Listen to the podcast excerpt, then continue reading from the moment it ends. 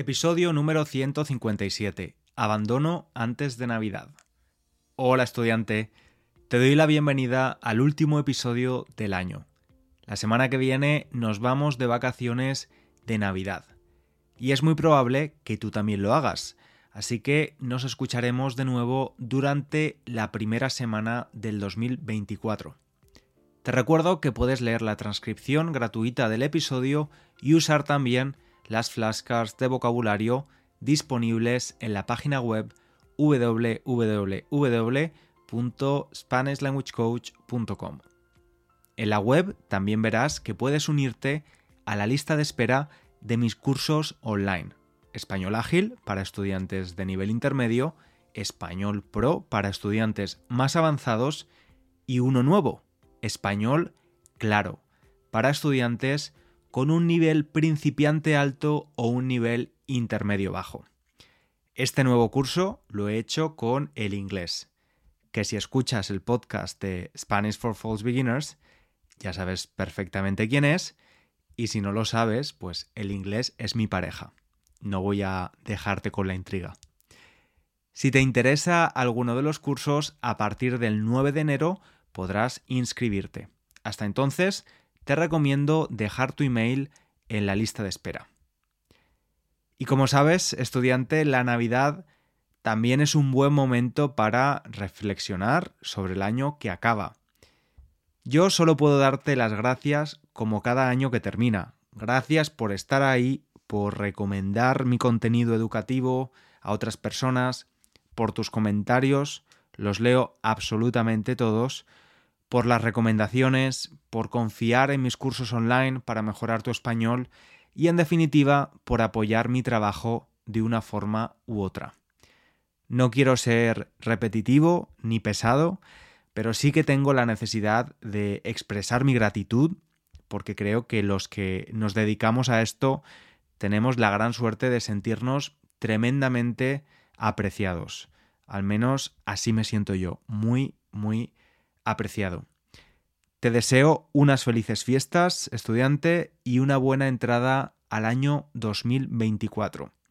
Ahora te dejo con el episodio de hoy. Esta es la época de ver películas románticas navideñas. ¿Quién no ha visto alguna vez en estas fechas títulos como Love Actually o The Holiday? También hay títulos de películas con un poquito menos de presupuesto y un guion e historia un poco más cuestionables, todas disponibles en Netflix, cuyas portadas son dos personas vestidas con colores rojos y verdes, para recordarte que es una comedia romántica navideña, claro. Títulos como Navidad en el camino, Soltero en Navidad, Operación Navidad o Un príncipe de Navidad del año 2017 donde una periodista se enamora de un príncipe mientras cubre una historia en un país europeo ficticio. Y ficticia también es la historia que te traigo hoy. O quizás no lo sea. Hace tanto tiempo que ya no me acuerdo. El título de mi historia es Abandono antes de Navidad. Todo empezó un 21 de diciembre de 2013. Hoy, justo, hace 10 años. O quizás debería mejor decir que todo acaba ese día. 21 de diciembre de 2013. La ciudad de Londres ya está vestida de Navidad. Las luces del centro de la ciudad brillan y se juntan con los flashes de las cámaras de fotos y teléfonos móviles de los turistas. Las tiendas están a rebosar de gente. Hay muchísimas personas. Llama la atención especialmente la cola de personas en la tienda Apple de Covent Garden. Cientos de personas esperando para poder comprar el flamante iPhone 5, a pesar del frío. No nieva, pero hace un frío terrible. Bueno, perdón, rectifico. Vamos a ponerle nieve a la escena, que es una historia navideña, y el toque blanco siempre ayuda. Cientos de personas esperando para poder comprar el flamante iPhone 5, a pesar de la nieve. Grandes copos de nieve caen acumulándose en los paraguas y gorros de los fanáticos del gigante tecnológico. Tony comprueba la hora en su Samsung Galaxy de segunda mano que compró hace unos meses en Gumtree, una web de compraventa. Son las 17.00. Se quita el delantal rápidamente, se pone la chaqueta, los guantes y el gorro y sale de la cafetería en la que trabaja desde hace un año. Trabaja en un Café Nero, pero que no te engañe el nombre en italiano. Café Nero es una cadena creada por un hombre de negocios estadounidense y residente en Londres, Jerry Ford. Tony no sabe el nombre de su jefe, o de su jefazo, mejor dicho. A Tony no le gusta especialmente trabajar allí. Y no es porque ser camarero le parezca un mal trabajo. De hecho, lo fue durante su época como universitario varios años en España. El problema es que siente una gran frustración porque ya tiene más de 30 años, una carrera universitaria como ingeniero mecánico y un máster en ingeniería de la automoción que todavía está pagando después de 5 años. En España, país hundido por una tremenda crisis económica y con más del 50% de jóvenes sin trabajo, su extensa educación no servía absolutamente de nada. Así que la mejor opción fue mudarse a Londres, trabajar de lo que fuera, en este caso camarero, y al menos tener la posibilidad de mejorar su inglés. Lo cierto es que Tony es un verdadero vampiro emocional. Su energía es tóxica y negativa, a pesar de sus esfuerzos por intentar ser más positivo. Esa tarde había sido su turno para limpiar los baños de la cafetería. Por primera vez se había visto desde fuera, y había pensado, titulado universitario, con un máster y estoy limpiando la mierda de otros en un país que no es el mío. El ambiente navideño de las calles contrastaba con lo harto que estaba Tony de todo. Tony estaba hasta las narices. Lo único que le consolaba era pensar que en un par de días Ana, su chica, y él viajaban a Barcelona, España, para pasar la Navidad allí. Su familia iba a conocer a Ana. Aunque ella también era española, se habían conocido en Londres y eran de ciudades distintas. Continúa nevando y Tony pasa por al lado de la tienda Apple de Covent Garden. Maldice a la gente que hace cola. Dice para sí mismo, serán gilipollas pagando casi mil pavos por un móvil de mierda.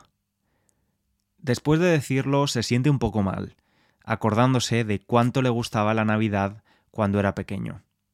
Se mete en el metro rápidamente y coge uno de los periódicos gratuitos que le ofrece un hombre mientras cruza la barrera. Mientras bajan en el ascensor, lee rápidamente los titulares del Evening Standard. El diputado conservador Mark Field advierte a David Cameron que insistir en materia de inmigración podría poner a las personas de piel oscura en contra del partido. Britney Spears revela la lista de canciones que llevará en su show en Las Vegas. La coreografía es la más difícil que he hecho hasta ahora, dice la cantante con entusiasmo. También hay noticias que vienen desde España. El Atlético de Madrid gana por primera vez al Barcelona. Tony recuerda con melancolía cómo también le solía gustar el fútbol cuando vivía en España, y cómo de indiferente le parecían este tipo de noticias ahora. Hoy ha tenido suerte y ha podido coger un asiento libre en el metro para la hora de trayecto que tiene hasta una zona del este de Londres, en zona 4, donde vive, cuyo nombre todavía no sabe pronunciar muy bien. En el trayecto siente algo de incomodidad un par de veces cuando ve que hay alguna persona mayor a la que seguramente debería ceder su asiento, pero no lo hace. Él sigue el ejemplo del resto y mira su periódico va a la sección del horóscopo. Le gusta leer la predicción de los signos del zodíaco, aunque jamás le contaría a nadie su extraña afición a lo místico. Lee la predicción de esa semana para su signo. Piscis, aunque las cosas parezcan complicadas ahora, confía en el proceso. Estás aprendiendo y creciendo con cada desafío. Recuerda que grandes cosas te esperan. Sé paciente y mantén la fe. Pronto verás cómo todo se alinea a tu favor y te trae oportunidades maravillosas. Mantente abierto a lo que viene y prepárate para recibir lo bueno que está en camino. En los últimos minutos del trayecto en metro, Tony empieza a dormitar. No puede evitar que se le cierren los ojos y de repente ese asiento se convierte en el lugar más cómodo donde uno puede pegarse una pequeña siesta. En casa le espera su novia, Ana. A Ana le han ido mejor las cosas. Ella llegó a Londres desde un pueblo del País Vasco dos meses más tarde que Tony. Empezó como él, de camarera en un hotel. Después le ofrecieron empezar a trabajar en las oficinas del mismo hotel como administrativa. Y unos meses más tarde la promocionaron a organizadora de eventos. Ahora ganaba más dinero que antes y tenía horario de oficina, dejando libres sus fines de semana. Nuestros protagonistas se conocieron en una fiesta española llamada Spanish Party, o mejor dicho, Spanish Party, en la discoteca Scala. La fiesta estaba llena de españoles que habían venido a Londres para mejorar su inglés. A los pocos meses de salir juntos decidieron que lo más lógico y rentable económicamente era irse a vivir juntos y dividir las 700 libras del precio del alquiler de la habitación. Ana y Tony compartían piso con un chico búlgaro que no salía nunca de la habitación y que nunca respetaba los turnos de limpieza y con una chica italiana con la que se llevaban muy bien, sin llegar a convertirse en amiga de la joven pareja española. Cuando Tony llegó a casa, le dio un pico a su novia, se quitó la chaqueta, guantes y gorro y fue directo a la nevera, mostrando su decepción al verla casi vacía. Cariño, ¿qué cenamos? ¿Vamos al súper juntos? Después de ofrecer ir al supermercado, Tony recibe una propuesta inesperada de Ana. Oye, ¿y si en vez de cocinar vamos a la pizzería de abajo? Me apetece cambiar un poco de aires. Tony, sorprendido, pero aliviado por no tener que cocinar, acepta con una sonrisa. Claro, me parece perfecto. Durante la cena en la pizzería, Ana se muestra distante, perdida en sus pensamientos, jugueteando con los bordes de su pizza sin mucho apetito. Tony intenta iniciar conversaciones triviales, pero nota que Ana responde con monosílabos o miradas ausentes. A pesar de esto, Tony decide no presionar, pensando que quizás solo ha sido un día largo y estresante para ella. Regresan a su piso comentando que las pizzas hoy no estaban igual de buenas que habitualmente. En casa, el ambiente es tenso. Se preparan para dormir, cada uno sumido en sus propios pensamientos. En la cama, justo antes de apagar la luz, Ana se sienta y se gira hacia Tony. Su expresión es seria, sus ojos evitando el contacto directo. Tony, tenemos que hablar. No es fácil para mí, pero creo que debemos tomar caminos separados. No me siento feliz y creo que tú tampoco. Lo siento mucho, pero creo que es lo mejor para los dos. Tony, mirando fijamente los ojos de Ana, no responde. Un segundo, dos segundos, tres segundos. No dice nada. Está en shock.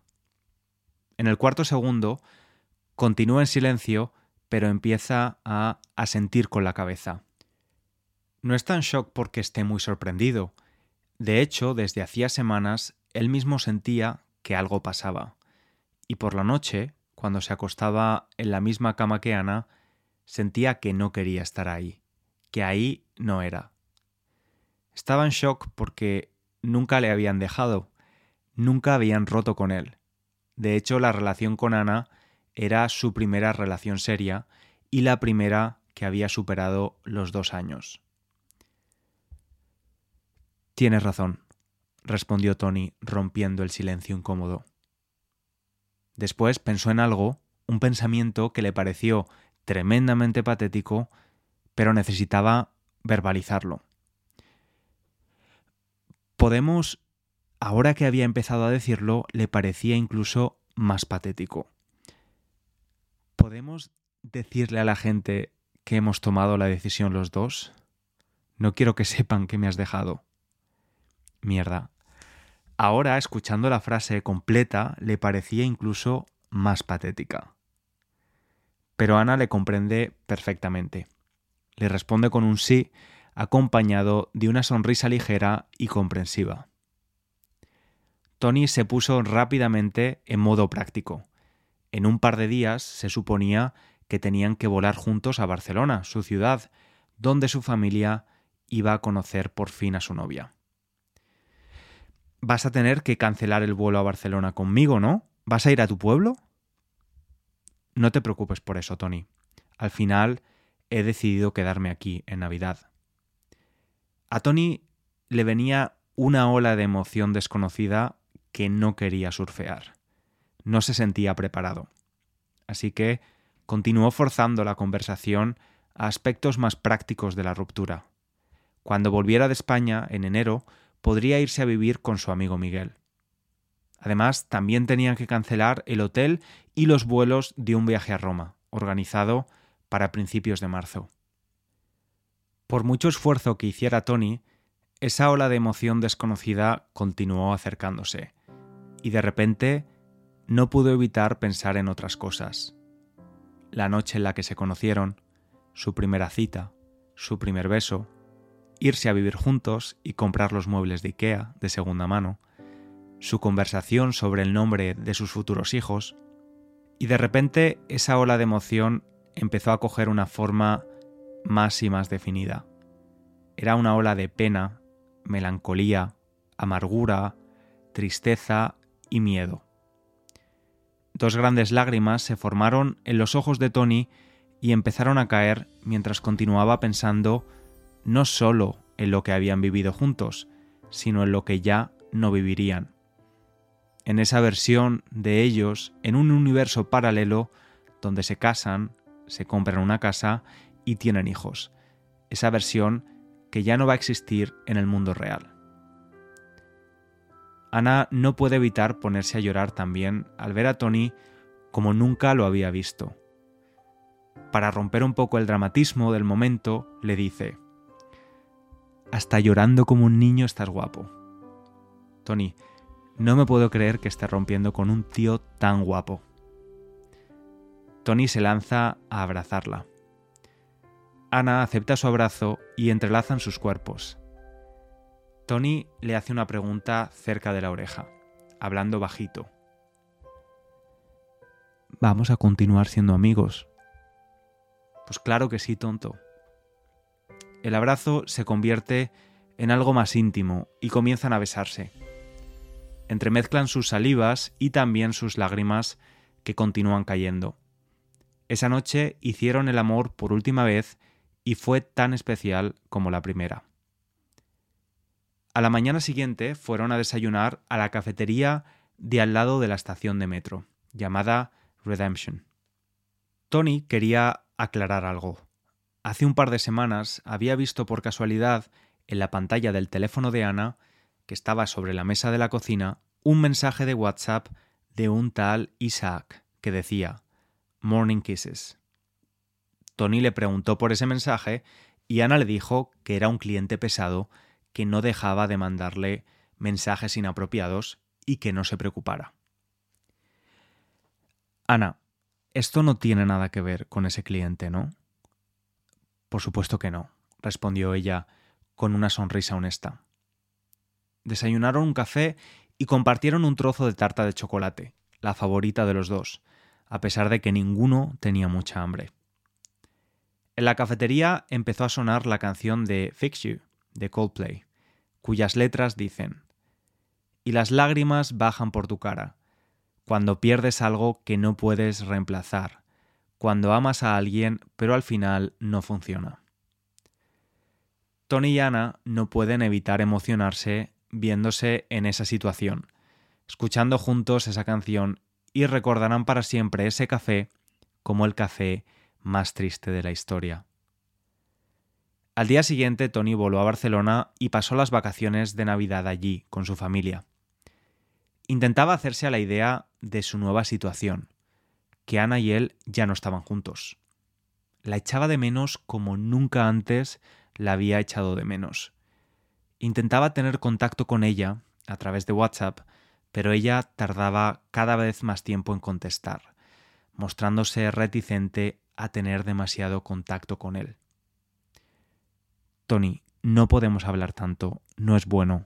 Disfruta de la Navidad y dejemos que pase el tiempo para acostumbrarnos a la nueva situación. Tony entendió perfectamente el mensaje de Ana y respetó su decisión de no hablarse demasiado. Ella tenía ventaja. Ella había tenido más experiencias, pero para Tony era su primera ruptura y se sentía perdido frente a las olas de emociones desconocidas que le iban viniendo esos días.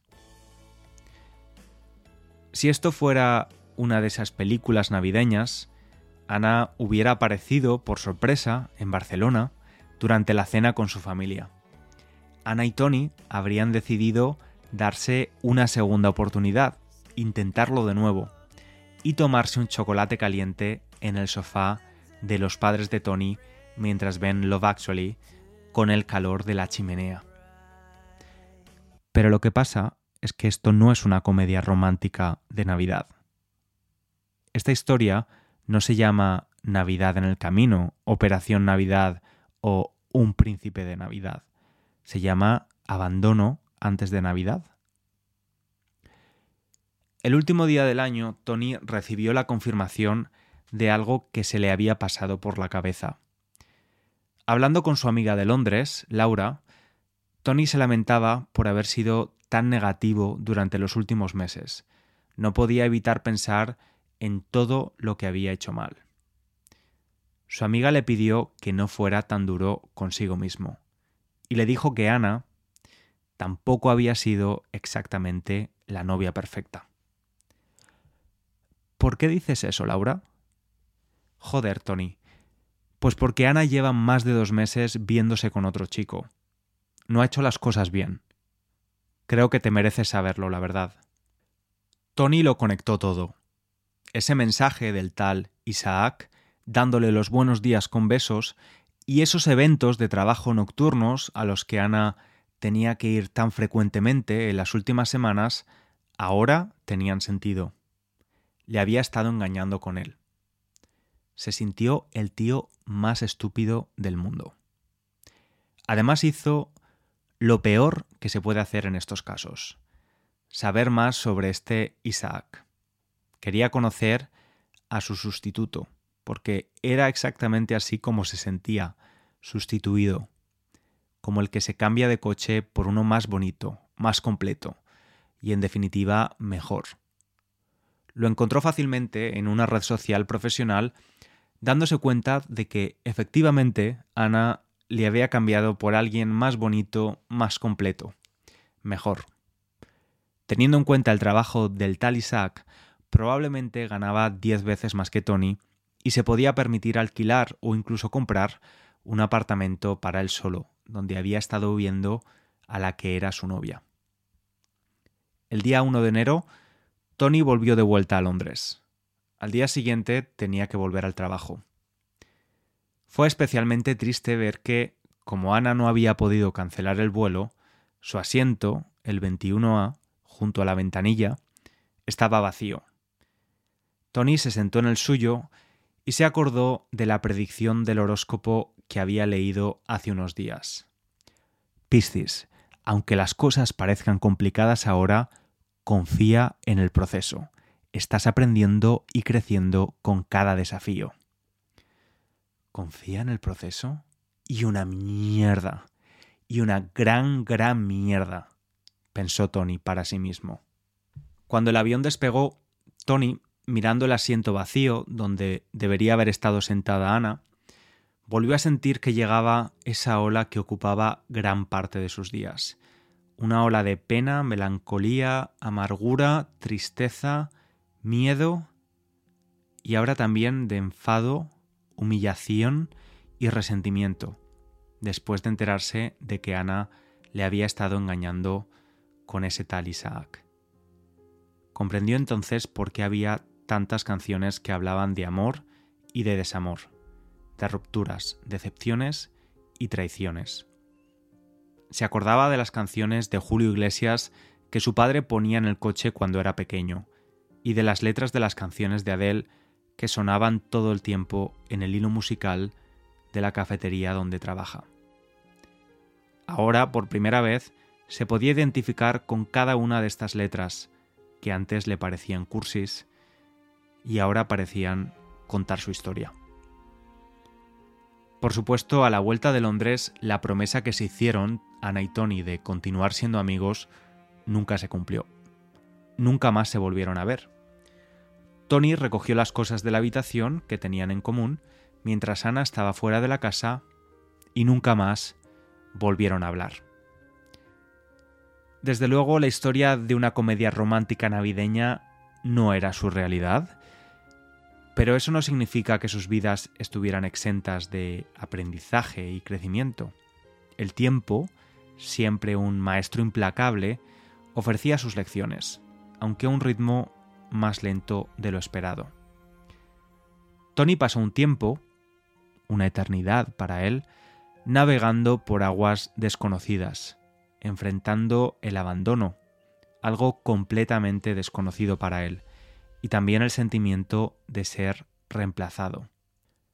Aprendió con el tiempo que no podía compararse con nadie, ni siquiera consigo mismo. Con el tiempo también su resentimiento hacia Ana comenzó a desaparecer. Como le dijo su padre en un momento de sabiduría, no necesitas perdonarla, hijo.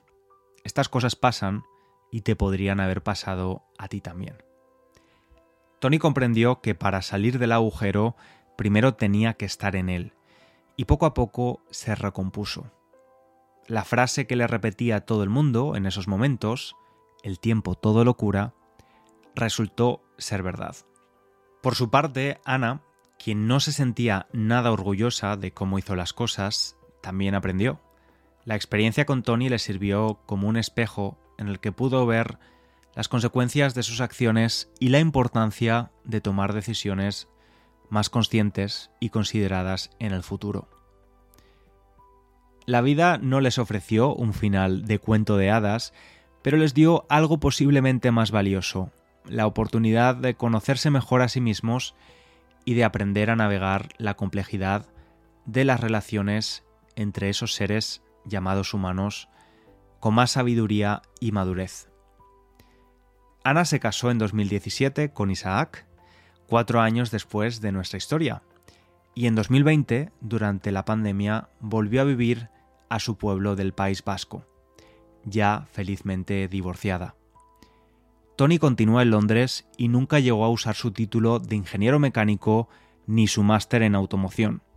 Continuó trabajando en el mundo de la hostelería y se dio cuenta de que podía ser un muy buen trabajo para él. Ahora es el encargado de un conocido restaurante en Chelsea y a pesar del estrés, adora su trabajo. Hoy, justo 10 años después del principio de nuestra historia, Tony ha pasado con el coche por el barrio de Londres donde vivió con Ana hace ya una década. Ha parado por la cafetería Redemption, que todavía sigue allí, y ha comprado un café y un trozo de tarta de chocolate de la que les gustaba tanto. Todo está igual a como lo recordaba. Desde su mesa puede ver a una pareja joven comiéndose a besos en la misma mesa en la que Ana y él hace años se vieron por última vez. Decide hacer una foto al café y a la tarta de chocolate y enviársela a Ana junto con el siguiente mensaje. Ana, mira dónde estoy. Siguen haciendo la tarta igual de buena que siempre. Por cierto, creo que es el décimo aniversario de nuestra ruptura. Jaja. El tiempo vuela. Espero que estés bien.